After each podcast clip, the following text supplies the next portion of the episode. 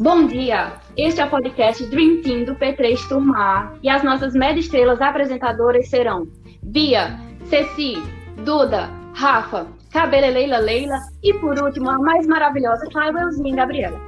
E a gente vai falar para vocês hoje sobre a artéria temporal superficial. Então, essa artéria temporal superficial ela é um ramo terminal da artéria carótida externa e que tem início atrás do colo da mandíbula, passa entre a articulação temporomandibular e o meato acústico externo, seguindo superiormente e imediatamente anterior à orelha e finalmente divide-se em ramos frontal e parietal. Então, essa artéria é responsável pela irrigação de quase toda a parte lateral do couro cabeludo, de parte da orelha externa e de alguns músculos da face. E vamos ao caso clínico de uma paciente do sexo feminino de 70 anos que chega ao consultório queixando-se de disacusia, perda auditiva, cefaleia intensa persistente há 20 dias, de caráter pulsátil na região temporofrontal, além de desconforto e enrijecimento no pescoço. Relata também febre baixa e escurecimento da visão. E a partir da anamnese e exame físico foi possível perceber uma tumefação temporal com engurgitamento de saliência arterial com dor à palpatação, além da claudicação mandibular, uma dor na mandíbula ao mastigar ou ao falar. E após os exames clínicos e histopatológicos, o médico chega ao diagnóstico de artéria temporal, com acometimento da artéria temporal superficial.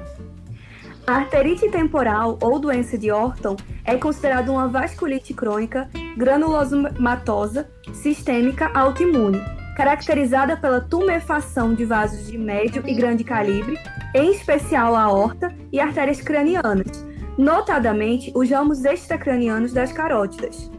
Apesar de sua etiologia ainda não ser muito bem esclarecida, sabe-se que ocorre um processo inflamatório imunomodulado em que as células T reconhecem a elastina presente no tecido elástico da túnica íntima dos vasos como antígeno e, junto com as células gigantes, promovem lesões nas paredes arteriais.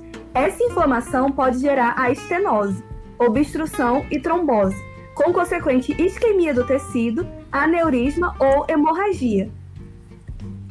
No caso clínico em questão, o vaso arterial afetado foi a artéria temporal superficial, que é o vaso mais comumente atingido neste tipo de vasculite. Essa constatação explica a perda auditiva neurosensorial da paciente, a sua dificuldade e dor ao mastigar e ao falar, e ainda a sensibilidade dolorosa aumentada na artéria temporal ao palpação. Por outro lado, para além dos sintomas referidos, a pessoa cometida por essa enfermidade também pode apresentar sintomas oftalmológicos, neurológicos e reumáticos.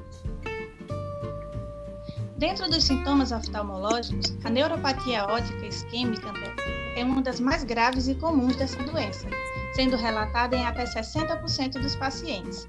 Dentre as manifestações neurológicas, a principal queixa é a cefaleia, caracterizada por uma dor intensa, persistente, unilateral ou bilateral, na região temporal e até mesmo occipital, lancinante ou pulsátil, percebida há menos de 20 dias. Já os sintomas reumáticos, é, o sintoma reumático é a polimialgia reumática com dor e enrijecimento do pescoço, dorso, cinturas, escapular e pélvica. Mesmo com os sintomas e sinais clínicos, para fechar o diagnóstico, se faz necessário que o médico requeira a biópsia unilateral da artéria temporal.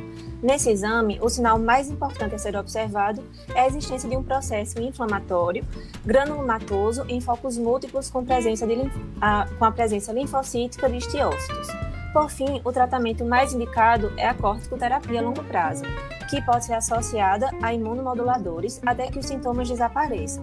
O diagnóstico precoce, antes mesmo da confirmação por biópsia, é importante para impedir sequelas graves, como a perda total da visão e da audição. Por fim, o prognóstico é bom, uma vez que tratados, a maioria dos indivíduos tem remissão completa da doença.